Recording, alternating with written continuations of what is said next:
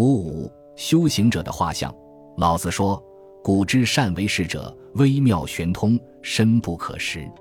夫为不可识，故强谓之容。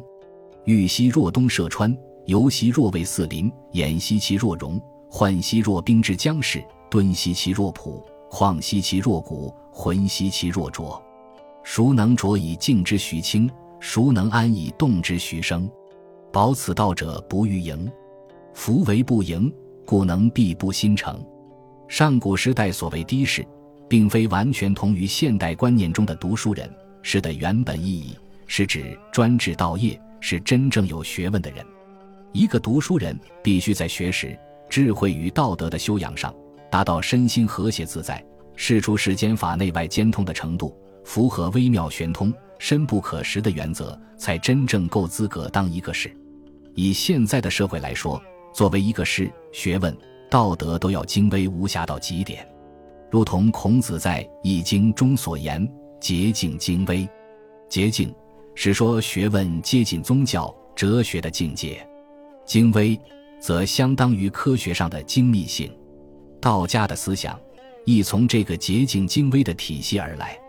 所以老子说：“古之善为士者，微妙玄通。”意思是说，精微到妙不可言的境界。洁净到明然通玄的地步，便可无所不知、无所不晓了。而且妙的境界，勉强来说，万事万物皆能恰到好处，不会有不良的作用。正如古人的两句话：“圣人无死地，智者无困厄。”一个大圣人，再怎么样恶劣的状况，无论如何也不会走上绝路。一个真正有大智慧的人，根本不会受环境的困扰。反而可以从重重困难中解脱出来。玄通二字可以连起来解释，如果分开来看，那么玄之又玄，众妙之门。这正是老子本身对玄所下的注解。更进一步来说，即是万物皆可以随心所欲把握在手中。道家行容修道有成就的人为宇宙在手，万化由心。意思在此。一个人能够把宇宙轻轻松松地掌握在鼓掌之间，万有的千变万化由他自由指挥创造，这不是比上帝还要伟大吗？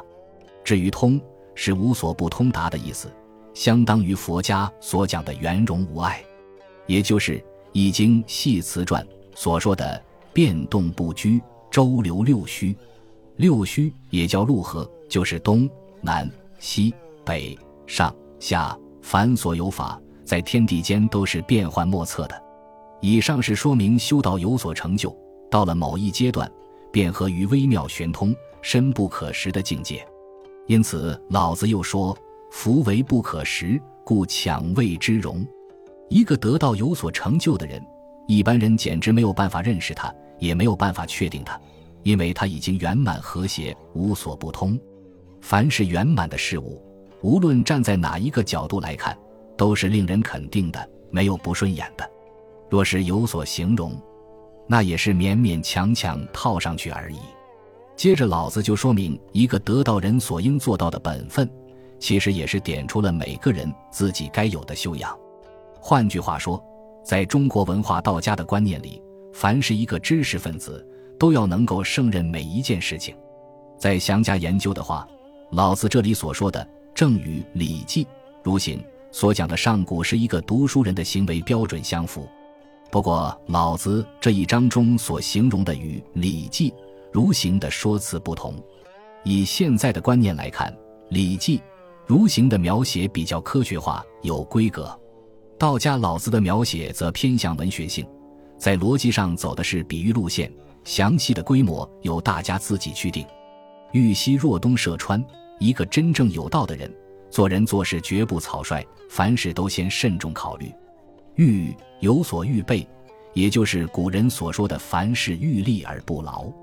一件事情不经过大脑去研究，便贸然下决定，冒冒失失的去做，去说那是一般人的习性。凡事都从忙里错，谁人之相静中修？学道的人因应万事，要有非常从容的态度。做人做事要修养到从容寓意，无为而无不为。无为表面看来似没有所作所为，实际上却是智慧高超、反应迅速，举手投足之间早已考虑周详，事先早已下了最适当的决定。看他好像一点都不紧张，其实比谁都审慎周详，只因为智慧高，转动的太快，别人看不出来而已。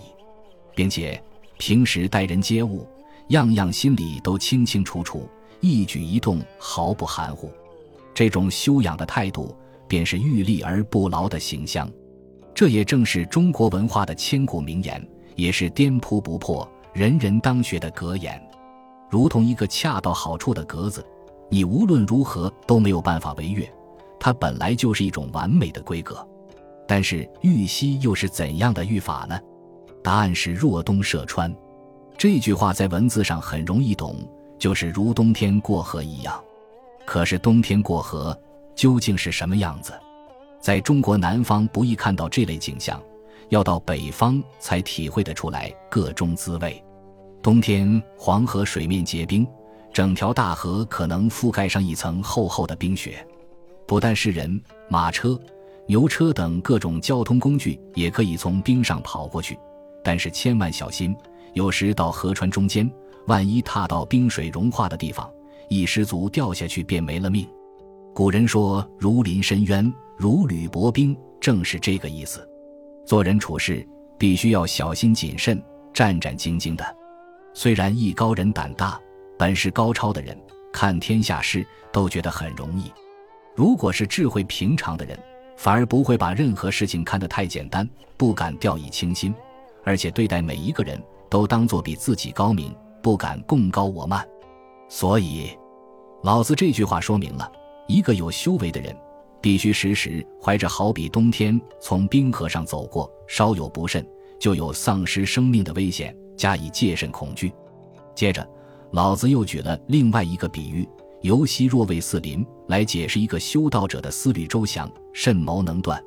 游是猴子之属的一种动物，和狐狸一样，它要出动或下树之前。一定先把四面八方的动静看得一清二楚，才敢有所行动。这种小心翼翼的特点，也许要比老鼠伟大一点。我们形容为做事胆子很小，畏畏缩缩，没有信心而犹豫不决。另有一句谚语，便是手鼠两端。这句话的含义和犹豫不决差不多。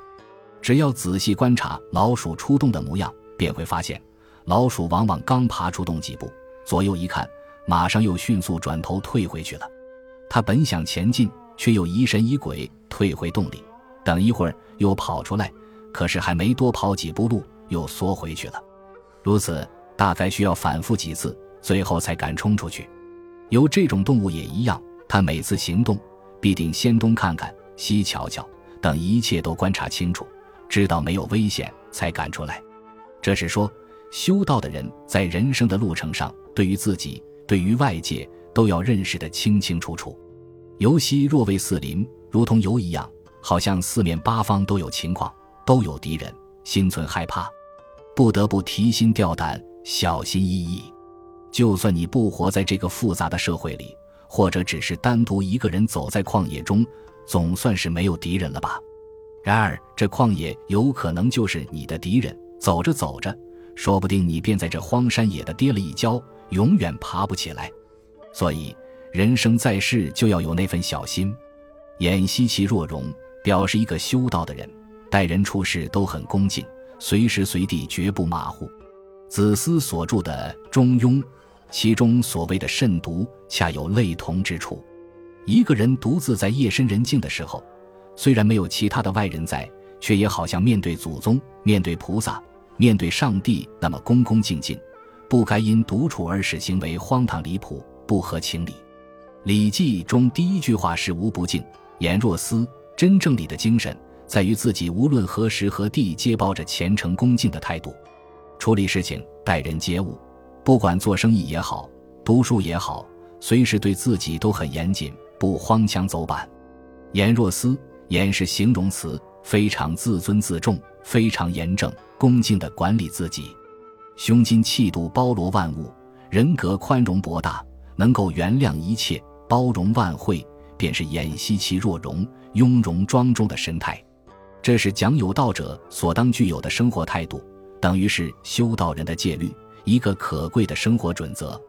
上面所谈的，处处提到一个学道人应有的严肃态度。可是这样并不完全，他更有洒脱自在、怡然自得的一面。究竟洒脱到什么程度呢？浣溪若冰之将逝，春天到了，天气渐渐暖和，冰山雪块遇到暖和的天气就慢慢融化散开，变成清流，普润大地。我们晓得孔子的学生形容孔子望之俨然，极之也温。刚看到他的时候，个个怕他；等到一接近相处时，倒觉得很温暖，很亲切。偃息其若容，涣兮若冰之将逝，就是这么一个意思。前句讲人格之庄严宽大，后句讲胸襟气度之潇洒。不但如此，一个修道人的一言一行、一举一动，敦兮其若朴。也要非常厚道老实、朴实不夸，像一块石头，虽然里面藏有一块上好的宝玉或者金刚钻一类的东西，但没有敲开以前，别人不晓得里面竟有无价之宝。